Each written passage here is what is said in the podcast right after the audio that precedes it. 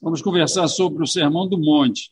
Né? Mas nós vamos orar antes de começar, tá certo? Vamos orar então. Senhor nosso Deus e Pai, nós te agradecemos por estarmos aqui na tua casa, Senhor, trazidos por ti mesmo, porque hoje é o teu dia, dia em que nós paramos tudo que fazemos para te adorar em espírito e em verdade. Neste momento, nós vamos estudar a tua palavra e nós pedimos a iluminação do teu Santo Espírito. Abre o nosso coração, o nosso entendimento, para entendermos a tua palavra, guardá-la em nosso coração e praticá-la. Ajuda-nos, a Deus, tem misericórdia do professor, perdoa os nossos pecados e aumenta a nossa fé em Ti. É o que nós pedimos e agradecemos em Cristo Jesus. Amém.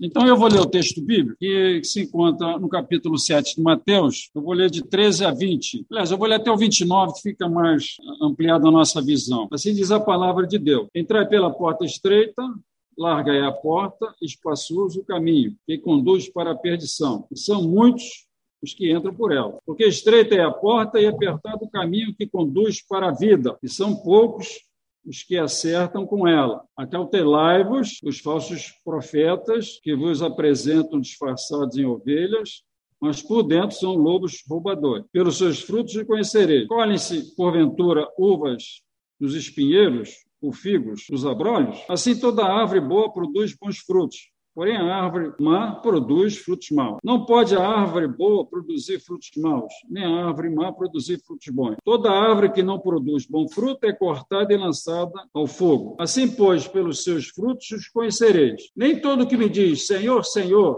entrará no reino dos céus, mas aquele que faz a vontade de meu Pai que está nos céus.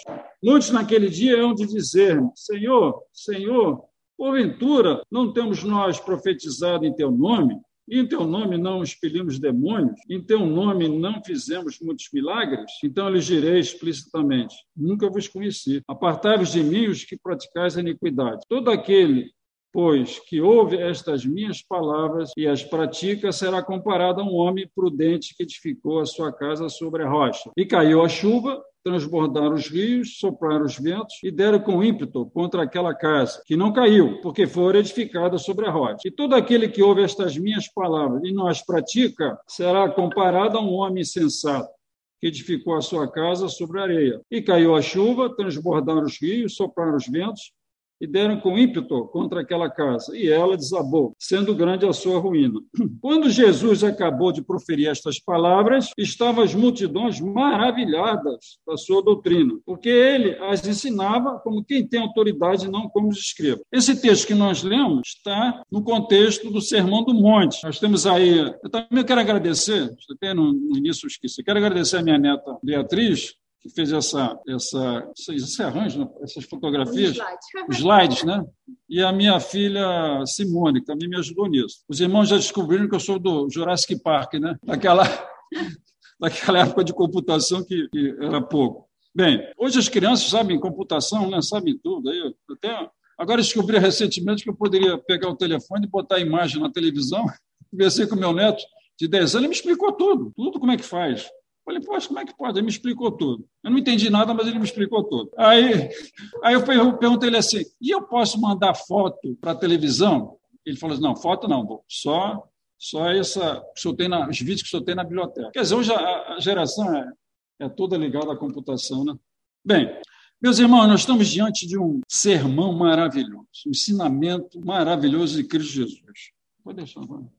Só o Senhor Jesus é que poderia produzir um sermão dessa magnitude, dessa beleza. Não tem filósofo, não tem filosofia, não tem Platão, só que se compara a esse ensinamento maravilhoso. Agora, como eu disse aqui, né, até ali, se bem que nós vamos ficar entre o, entre o verso 13 e 20. De hoje é esse, é, é essa, é esse, são esses versículos que nós vamos meditar. Né? Inclusive, o, o livro-texto é, recomendado pela Escola Dominical é do do, do pastor Stott, João Stott.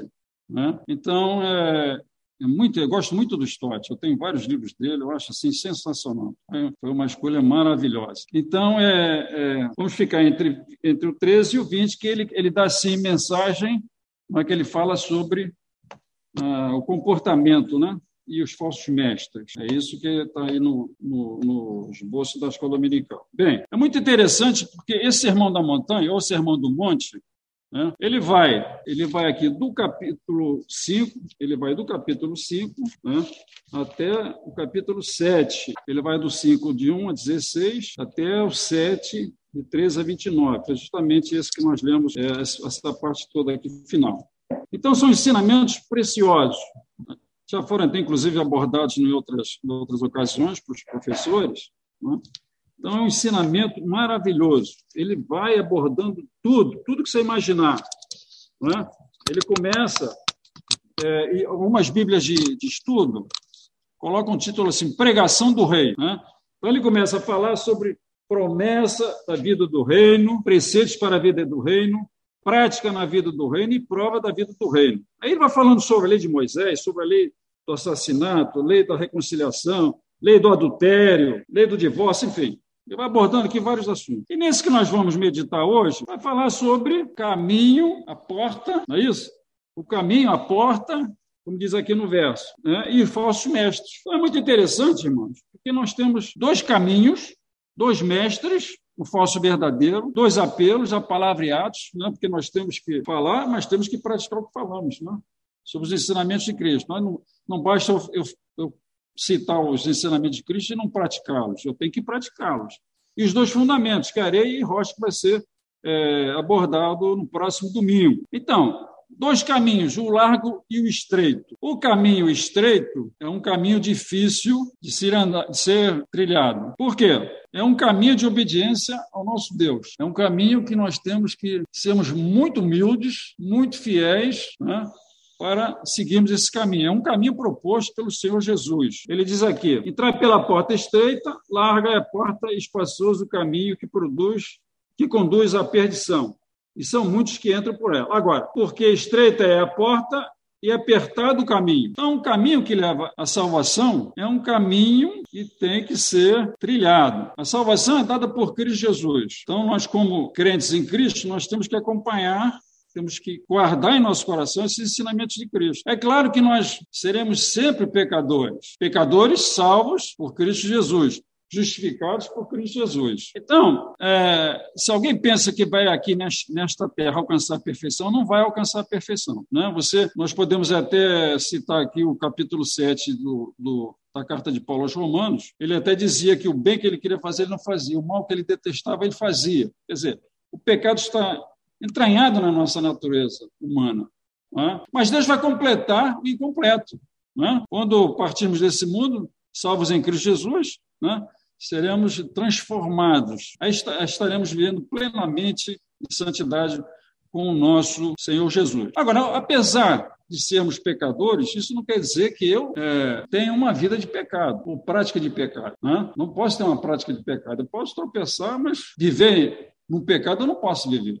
Porque quando a pessoa aceita Cristo, ele é uma pessoa transformada, uma nova criatura né, aparece no ser dele, a pessoa. Então, não, não, não, até inclusive quando ele peca mesmo, ele sente depois um arrependimento muito, muito forte, que é a ação do Espírito Santo com ele ali. Então, essa, essa, essa condição de pecador não significa que eu, que eu saia por aí pecando. É justamente o caminho largo, né? o caminho que leva à perdição. Então, eu tenho que ter uma vida condizente com a palavra de Deus. Né? não posso viver numa prática pecaminosa. Se, se, se eu viver naquela prática pecaminosa antiga, então não houve conversão. Né? Não houve conversão. Então, o que nós temos aqui? Dois caminhos, o largo e o estreito. Tem um caminho fácil, o caminho da tolerância, se admite tudo, sem freio, tudo é permitido, ou permissivo. Então, é um caminho fácil para as pessoas trilharem. E a maioria está trilhando aí esse caminho. Né? Você, você liga a televisão ou, ou internet, ou na internet, você vê as notícias que estão sendo noticiadas aí no mundo, inclusive, você fica estarrecido com o que está acontecendo, de tanta violência, de, tanta, de tanto pecado, de tanta corrupção. Né? Então a gente fica numa situação até constrangedora. Muitos não querem nem mais é, é, ligar a televisão para assistir é, noticiário, porque é, é, uma, é uma calamidade pública mesmo. Então o caminho fácil é o caminho que não tem freio, a pessoa faz o que quer, né? é hedonista, é materialista, é enfim, é tudo. E é um caminho que muita gente está trilhando. Mas o caminho é, estreito, um caminho difícil, né? é um caminho que leva à salvação, a Cristo Jesus. Então, é interessante, ele diz aqui, olha, deixa eu puxar aqui para a luminosidade maior, ele diz assim, Entrai pela porta estreita. É a primeira, é a primeira ordem que o Senhor Jesus dá aqui. Entrai pela porta estreita. Está entre parênteses aqui. Larga é a porta, espaçoso o caminho que conduz para a perdição. E são muitos os que entram por ela. Porque estreita é a porta e apertado o caminho que conduz para a vida. E são poucos os que acertam com ela. Vejam aqui, irmãos, que são poucos, não são muitos, são poucos que acertam com esse caminho da salvação. Agora, são poucos citados aqui, mas são milhões de pessoas, né? Nesse mundo tem muita gente crente também, não é? São todos crentes, mas tem muita gente crente, milhões e milhões. Você vai lá no, você vai lá no Apocalipse, vai ver milhões e milhões de pessoas, né? Louvando ao Senhor. Então, são milhões de pessoas, mas são poucos, em virtude do, da quantidade de pessoas existentes no mundo. Não é? Sempre foi assim, né, irmãos? Esse, essa, essa, essa pregação do Senhor Jesus aqui é uma coisa maravilhosa, porque é a graça dele na nossa vida. Aquele jugo do, do, dos fariseus, dos saduceus, dos escribas, não levava nada aquilo. Aquilo era uma. uma e era até, inclusive, era uma, era uma atitude hipócrita deles. Né?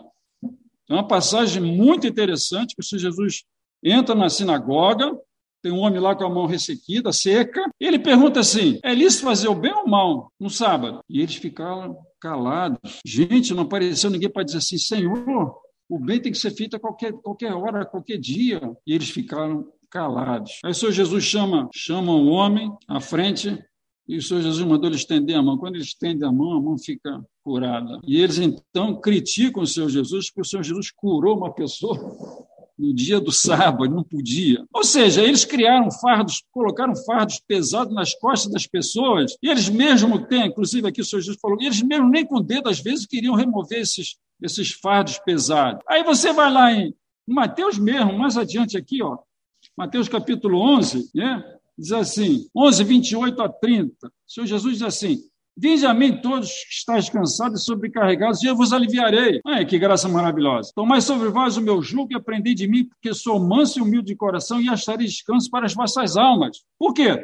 Porque o meu jugo é suave e meu fardo é leve. Olha que coisa maravilhosa. Agora, é muito interessante a gente também notar que nós estamos vivendo pela graça, não é? mas nós não temos o direito, como já disse antes, de sair pecando por aí.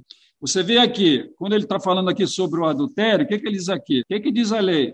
Não adulterarás. Eu, porém, vos digo. Veja aí, é um outro ensinamento que ele está dando em cima dessa, dessa lei de Moisés, ou a lei dada por Moisés, né? Através, é, Deus deu a Moisés para transmitir ao povo. Então, o que, que diz a lei de Moisés? Não adulterarás. O Senhor Jesus disse: aquele que olhar para uma mulher com intenção impura, já pecou no coração com ela. Então você vê que a graça é, traz muita responsabilidade para nós. As pessoas têm que pensar nisso, é muita responsabilidade. Até aqui o pessoal se chamou outro de louco, não é permitido. O camarada, o camarada é louco, o irmão é louco.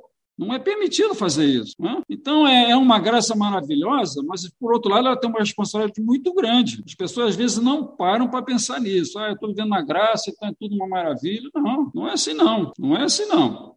Então, a responsabilidade é muito grande. Então, voltando aqui para Mateus 7, agora 14. Aliás, vamos, vamos, falar aqui sobre essa porta aqui. Porta estreita, porque larga é o caminho, espaçoso, é o, é espaçoso o caminho que conduz para a perdição, e são muitos que entram por ela. Porque estreita é a porta, apertado o caminho que conduz para a vida, e são poucos que entram por ela. Então, esses dois caminhos, caminho da salvação e o caminho da perdição, tem que ser muito bem distinguido na vida da igreja. Vejam bem, vejam bem. Por que, que eu estou falando vida de igreja? Porque nós temos que comunicar isso, nós temos que dizer isso para as pessoas. Olha, não, não tem outro, não tem três caminhos, não, só tem dois caminhos, salvação e perdição. Eu assisti há pouco tempo uma, uma, uma pregação do reverendo Hernandes, sensacional. Ele falou fala sobre novos céus e nova terra. Em 29 minutos ele falou sobre novos céus e nova terra. Foi lá no Apocalipse, na Bíblia, enfim, foi uma coisa espetacular. E ele começa, começa a citar, na sua introdução, do seu, seu sermão, aquela frase de Winston Churchill,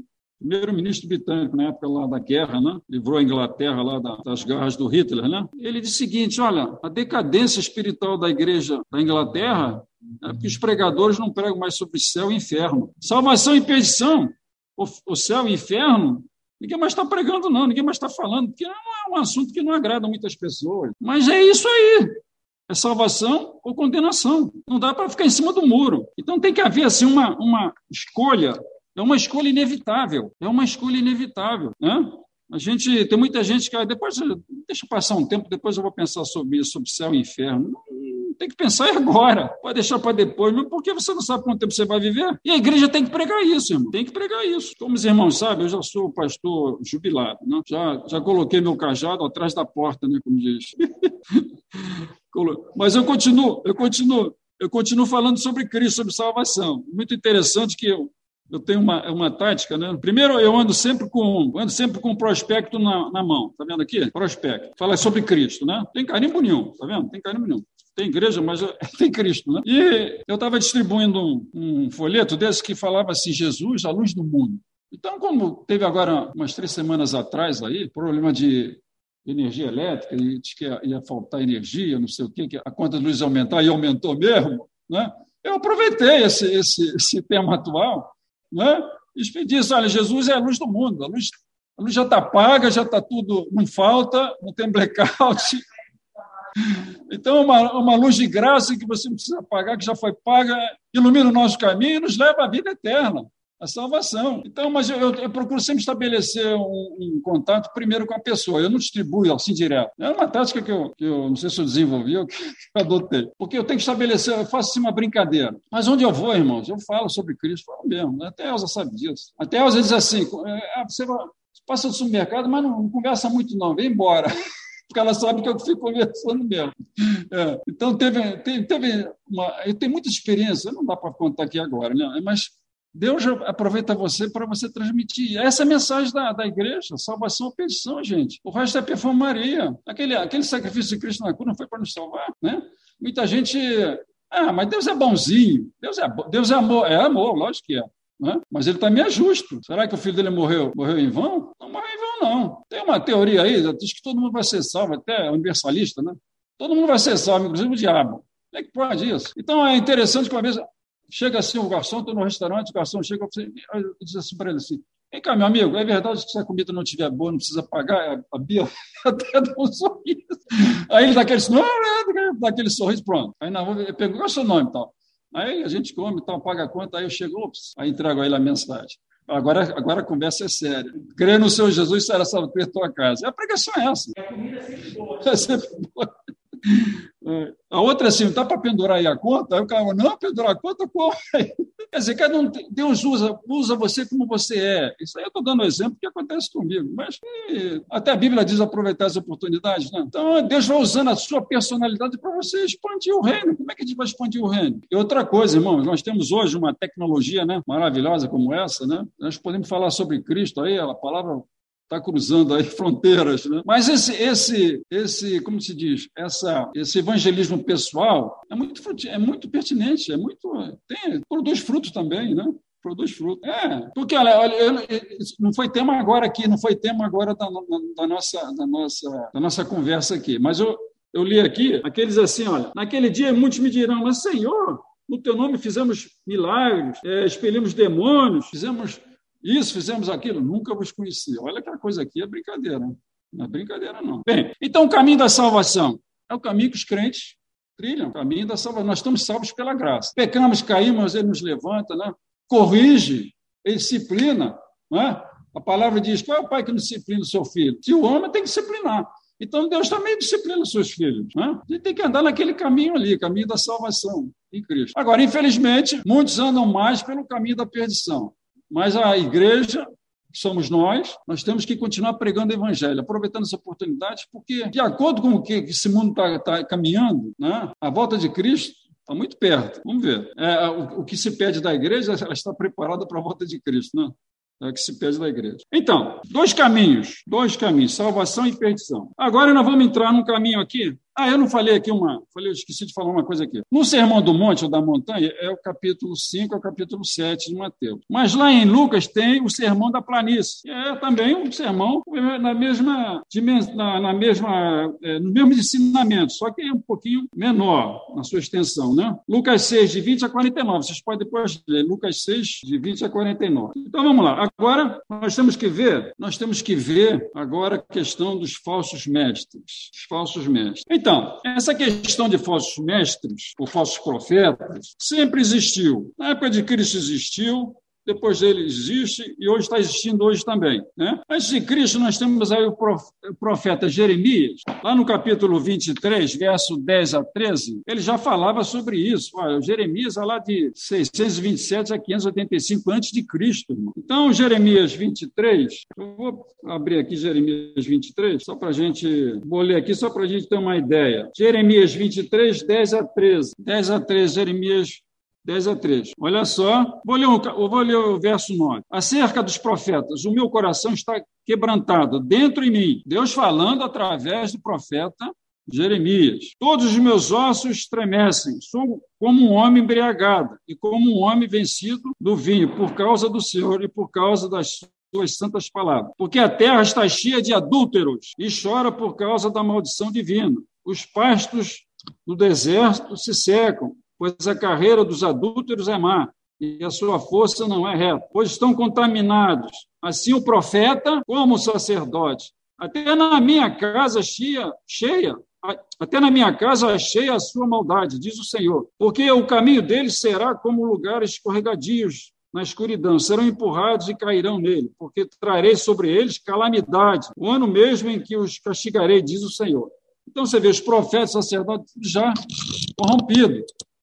Então, sempre existiu. E na época de Cristo também existia. Né? Até ele diz lá no sermão, né, na, naquele sermão escatológico, que surgiriam falsos cristos, falsos profetas, falsos né, mestres. Né? E hoje eles também estão aí.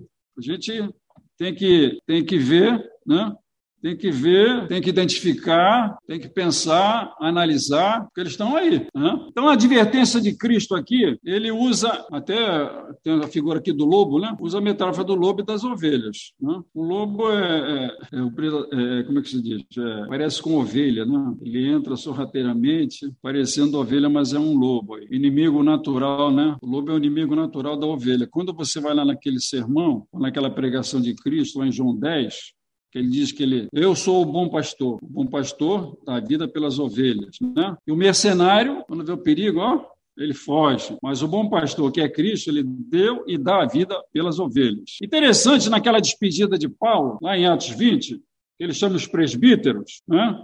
Olha só, irmãos, Atos, Atos, Atos 20, 17 a 31, não vou ler tudo, mas Atos 20 vai ser uma, uma, uma advertência muito séria para a igreja.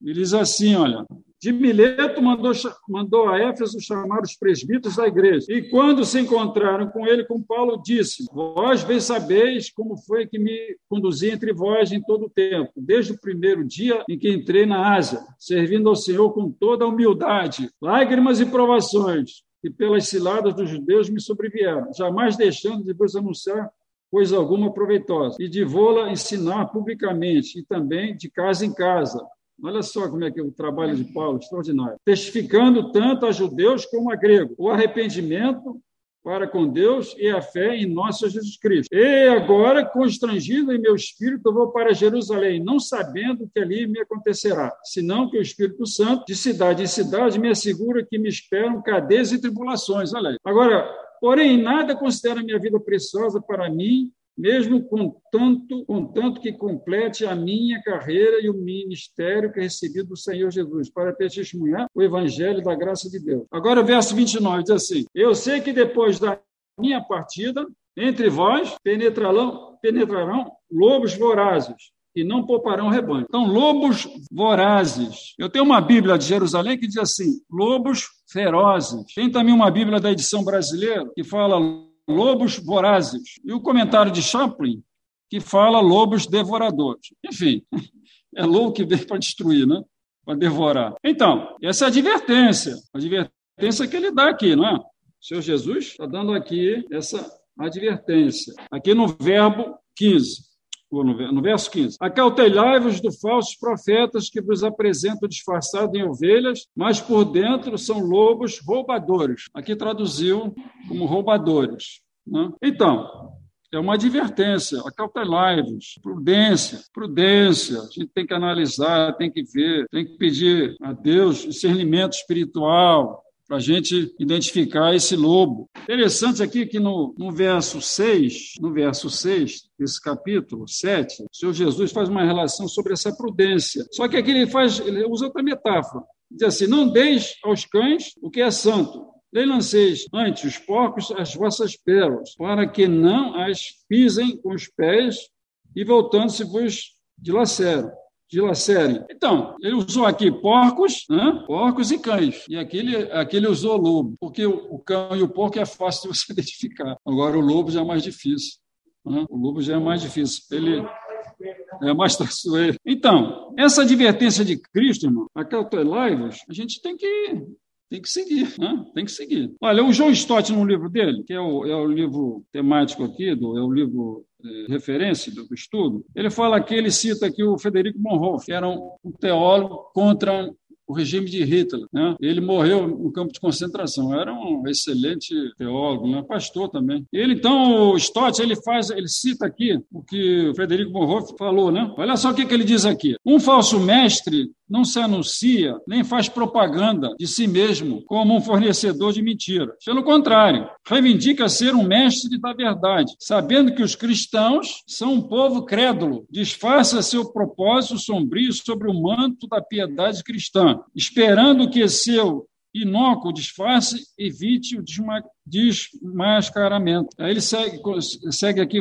falando: o falso mestre não só simula piedade, mas frequentemente usa a linguagem da ortodoxia histórica, a fim de ganhar aceitação dos simpórios, enquanto, na verdade, suas pretensões são totalmente diferentes, algo destrutivo da própria verdade que pretende defender. Igualmente, esconde sob o manto dos títulos altissonantes e dos graus acadêmicos impressionantes. Então, essa advertência de Cristo, como ele diz aqui, Stott, ele diz assim: olha, o cristão não deve ficar fascinado com o seu exterior, nem com o seu encanto pessoal, com a sua cultura, quer dizer, falso mestre, né? Com seus títulos doutorais, eclesiástico. Não devemos ser ingênuos a ponto de supor que, sendo um doutor de, em filosofia ou em teologia, um professor ou um bacharel, ele deve ser um verdadeiro ortodoxo embaixador de Cristo. Devemos olhar para trás de sua aparência, para a realidade, o que se encontra sobre o pelo, uma ovelha ou um lobo? Interessante essa, essa observação aqui de Stott, muito interessante. Né? Porque o falso, o falso mestre é, tem, título, né? é doutor. É lógico que isso aí não, isso não significa que todo, todos que têm título, que têm, têm os doutorados, são falsos profetas. Mas, geralmente, ele citou aqui que eles impressionam com a sua, com a sua didática, com a sua retórica, com o seu grau de conhecimento né? muito alto, muito grande, enfim. Mas aí como é que você também pode nesse acautelar, você pode ter assim, uma, uma visão de um falso profeta ou de um falso mestre. Pelos frutos, pelos frutos. Então ele diz aqui, ó, verso 15, 16, aliás: Pelos seus frutos os conhecereis. Colhe-se porventura uvas dos espinheiros ou figos dos abrolhos? Assim, toda árvore boa produz bons frutos, porém a árvore má produz frutos maus. Não pode a árvore boa produzir frutos maus, nem a árvore má produzir frutos bons. É a natureza, ele é mau, vai produzir fruto mau. Né? Assim, aí no 20, assim pelos seus frutos os conhecereis. Mas quando, quando é que a gente vai ver esse fruto? Bem, olha só, quando a pessoa aceita o Senhor Jesus como Senhor e Salvador da sua vida, né? ele recebe o Espírito Santo, é isso? E ele então produz o fruto do Espírito Santo. Então, esse, esse fruto do Espírito Santo é um sinal que a pessoa é realmente uma pessoa convertida, né? pelo fruto, alegria, amor e vai por aí vai. Então, é, é, é, o, o, lobo, que é, que é mau, ele não vai produzir fruto bom, vai produzir um fruto mau. Mas como é que você vai identificar? Você, às vezes, nós não conseguimos identificar de imediato esse fruto. Né? Muito interessante essa questão. Então, ele diz aqui, ó, quando a pessoa é, é, é, se converte a Cristo, ele é uma nova criatura em Cristo, então ele começa a ter uma vida diferente do que ele tinha. Então você vai acompanhando realmente aquela, aquela conversão daquela pessoa. Né? O pastor geralmente ele, ele recebe as pessoas, o público a profissão de fé, é? e, e, ele é acompanhado, ele é acompanhado pela, pela liderança da igreja. É? Tanto é que a nossa igreja presbiteriana ela tem um código de disciplina. Eu vou falar da nossa igreja porque eu sou presbiteriano, não tenho que falar de outro, tenho que falar da minha. Né? Nós temos uma Constituição e nós temos um Código de Disciplina. Então, a pessoa diz, pastor, eu quero fazer minha profissão de fé. Eu não sei o que vai dentro do coração dele. Se bem que ele tem que passar pelo conselho, o conselho faz as perguntas que tem que fazer, necessárias, para ver até que ponto vai essa, essa essa decisão dele, porque às vezes pode ser uma decisão assim, emocional. Né? Eu me lembro, eu tive, eu tive lá na. Não sei nem dizer minha idade, né? mas tive lá na pregação do reverendo, do reverendo pastor Billy Graham, Maracanã, e ele, depois da pregação, ele chamava aquele pessoal à frente. Mas aquele, realmente aquele, aquela multidão toda, né? aquela pregação, coral, tudo aquilo cria um clima de uma emoção muito grande. Então as pessoas vão lá na frente. Então, quando o pastor da igreja recebe uma pessoa pública profissão de fé, um batismo, uma pessoa era do mundo, então se converteu a Cristo. Ele é acompanhado, porque pelos frutos da, da que ele vai produzir, que a gente vê se realmente houve conversão ou não. Né? E se ele produzir algo errado, né, o conselho chama o irmão e disciplina. Porque também a disciplina, muita gente também tem, tem uma noção errada da disciplina. Pensa, pensa que disciplina é para jogar o camarada fora da igreja. Não é. Muito pelo contrário. É para ele cair em si e dizer, olha, você está no caminho errado, você tem que seguir o caminho certo. Então, essa disciplina serve para alertar a pessoa. Pô, realmente eu estava errado, agora eu vou seguir, vou seguir o caminho certo. Então, o objetivo da disciplina da igreja é restaurar a pessoa, não é jogar ele no meio da rua. Né? É lógico, traz um constrangimento, a pessoa fica não sei o quê, daquele, situação emocional triste e tal. Mas é isso que tem que acontecer. É isso que tem que acontecer. Você vê quando Cristo apareceu depois de ressuscitar, diante dos discípulos. Tomé não estava, né? Aí os, os, os colegas do colégio apostólico disseram assim: ah, o senhor esteve aqui. Ah, vocês estão brincando. Eu, se eu não ver, se eu não tocar na ferida dele, eu não vou acreditar. E não acreditou. Quando o Senhor Jesus, na, na próximo, no próximo, sete dias depois, dias depois, esteve novamente na frente. Foi logo perguntando, Tomé, põe tua mão aqui. Não perguntou, nem chegou a cumprimentar os outros. Foi logo, põe aqui. Tom. O que é isso? É uma advertência. Se você pensar bem, você está duvidando? A essa altura você não pode duvidar. E falou, põe a mão aqui, olha aqui, põe a mão nas minhas feridas. Tomé, seja crente, não descrente. Então é isso, pelo fruto a gente vai conhecendo, mas não é fácil conhecer. Então, olha só, ele diz o seguinte: ó, vemos um mestre verdadeiro pela sua mansidão e humildade, o seu amor, a sua paciência, a sua bondade, a sua delicadeza, o seu autocontrole. Então, por aí a gente vai analisando, né? Tem uma coisa muito, muito enraizada no ser humano, a questão do temperamento. Né? temperamento também tem que ser moldado pelo Espírito Santo. Mas não é fácil também, é porque nós estamos, todos nós estamos num processo de santificação. É, eu aceitei a Cristo, verei santo. Aqui não, a nossa igreja não tem esse negócio. É um processo de santificação. Pela Bíblia, é um processo de santificação, tá certo? É? Para outras igrejas aí, eles eles queriam lá um processo de que o camarada é santo. Mas aqui, na nossa, na nossa denominação, na nossa igreja, nós estamos caminhando no processo de santificação. Nós nunca vamos chegar aos 100%, mas Deus vai completar o incompleto, certo? Então, é, é, é, essa característica do mestre, a gente pode dizer, realmente é, um, é uma pessoa, não é uma pessoa, é um mestre falso, muito pelo contrário, ele é verdadeiro. Paulo vai citar lá em Gálatas fruto do Espírito, né, que, é, que é também uma caracterização do, do, do do, mestre verdadeiro. Né? E, é interessante também essa questão, já que nós estamos agora, vai finalizar agora o mês de outubro, né? é da reforma protestante, né? são 504 anos de reforma protestante, os reformadores foram acusados de serem falsos mestres e querendo introduzir heresia na igreja. E eles mostraram pela Bíblia o contrário. Ah, nós estamos seguindo o que a Bíblia está dizendo. Nós não estamos criando nenhuma doutrina falsa e nós não somos falsos mestres, não. Nós estamos é, seguindo o que a Bíblia diz. Vamos mostrar à igreja de Roma quem que estava fora do padrão da palavra de Deus. Quem que estava fazendo coisa diferente do que Deus queria? Mas eles foram taxados de falsos mestres, de, de de trazer heresia para a igreja. Olha, você vê. E, e, não é nada disso. Eles tiveram que recorrer às escrituras né, para dizerem, não, para provarem que eles estavam certos, não a outra. E assim também a gente tem que acompanhar o, o falso mestre, o falso mestre, o bom mestre. Não, você vai ver pelas obras dele. É isso que Cristo diz aqui, pelos frutos os conhecereis. Uma árvore má não pode dar bom fruto. Né? E, e, e, e, ele continua aqui, ó. assim toda árvore boa produz bons frutos, porém a árvore má produz frutos maus. Esse conhecimento do fruto é que é que vai fazer toda a diferença. Agora, existem falsos profetas por aí? Existem, falsos mestres. Eu não queria estar na pele deles, não, porque vão prestar contas a Deus, não é isso? Não, com Deus não se brinca, não.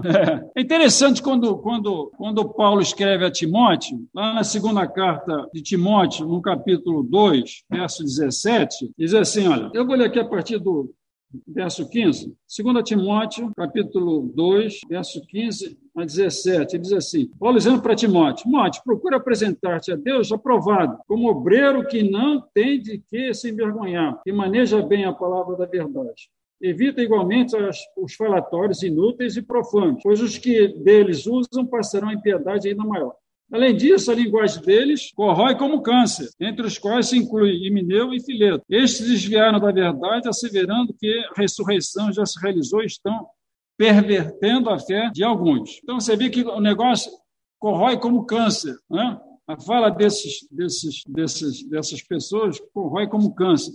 É isso que acontece, olha. Aí você vai ver, aí nessa, nesse processo cancer, canceroso, o cancerígeno, diz assim: perturba a fé das pessoas, verso 18, promove a impiedade, verso 16, provocando divisões dolorosas, verso 23. Então, esse é o ensino do falso profeta. Né? O ensino do bom profeta, né, ele produz fé, amor, alegria, piedade, benignidade e por aí vai. Então, irmãos, resumindo aqui o que nós é, apresentamos aqui, é, Existem dois caminhos, da salvação à perdição. Então, aquele que já aceitou Cristo Jesus já está no caminho da santificação. Aquele que não aceitou Jesus ainda tem que pensar nisso. Tem que pensar porque depois da morte ou só tem só tem a salvação ou a perdição. Depois que a pessoa parte desse mundo, ou é salvo ou é condenado eternamente, né? Ou vai viver eternamente com Cristo ou vai ser, vai ter o sofrimento eterno, né? Segundo, a questão dos falsos mestres, falsos pastores. Nós temos que ter é, muito cuidado com, como diz a Bíblia aqui, com esses lobos vestidos de ovelha. Quem usou a palavra não sou eu, foi que seu Cristo Jesus que usou aqui, ovelha e lobo. Então a gente tem que ter cuidado. Muitos ensinamentos são dados aí, estão sendo dados aí por algumas igrejas que você não sabe de onde que eles tiraram. Não foi da Bíblia. Então, estão, estão introduzindo aí ensinamentos perniciosos que afastam as pessoas de Deus, afastam as pessoas de Cristo, né? E, e é, enfraquecem a fé delas, causam confusão, causam dúvidas nos relacionamentos da igreja, enfim, é um desastre, promovem divisões, facções, como, lá, como na igreja lá de, de Corinto, quando Paulo escreve aos Coríntios, né? um dizia assim: Eu sou de Paulo, eu sou de Cefas, sou de Apolo. Tinha até gente que dizia que era de Cristo. Falou que aí Paulo deu aquela, desculpe o termo, deu aquela paulada na cabeça deles. Né? Que negócio é esse? Cristo é um só, a igreja é única. Então, tem muita gente assim, irmão. Isso aí não é para a gente ficar assim, alarmado. Está tudo previsto na palavra de Deus. Né? Lá, você vai em Mateus 24, você vai ver o, o, o sermão escatológico de Cristo, está tudo aí já citado, já está tudo programado. Programado não, já está tudo é, explanado. Né? Então, a pessoa tem que ter cuidado. Agora, você está numa igreja. Né? Outra coisa, na igreja você não está seguindo o pastor, não. Eu sempre disse isso na minha igreja, as igrejas que eu passei. Olha, vocês não estão seguindo o pastor, não, vocês estão seguindo a Cristo. Certo? Eu estou aqui que o presbitério me colocou aqui, mas ele pode me tirar e botar na outra igreja. Então, vocês estão seguindo a Cristo, não é o pastor. Eu sempre disse isso de público, sempre disse isso. Né?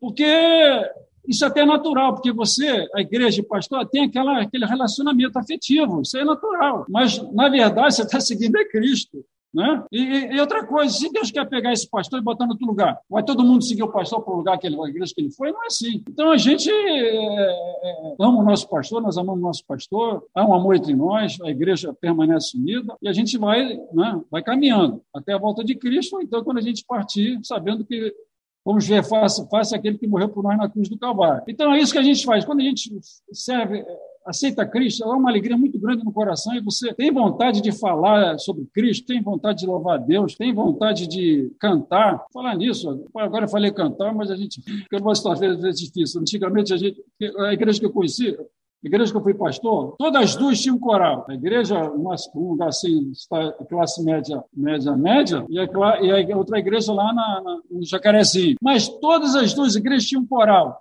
E o coral cantava domingo, cantava domingo. Então, é, hoje a gente não vê quase indo na igreja, né? Daquela deficiência de, de, Não tem nada contra cântico, não, muito pelo contrário. Não tem nada contra cântico. Mas é bom a gente ouvir uns hinos, né, dentro da liturgia da igreja. Mas isso aí está tá geral, isso. Isso aí não é não é problema de igreja, não. Isso aí está geral. As pessoas estão caminhando mais para o cântico né, do que propriamente para aqueles cultos, né, que, vamos dizer, tradicionais né, que a gente tinha. Mas isso aí também não, não, não interfere na nossa fé. Isso é só um comentário texto. Agora, aplicação. Só uma aplicação. Você já identificou algum falso mestre? Agora vocês vão perguntar isso, né? Ah, obrigado, irmãos, obrigado pela atenção que vocês me deram aí, através do, do, do aparelho aqui da internet, né? うん。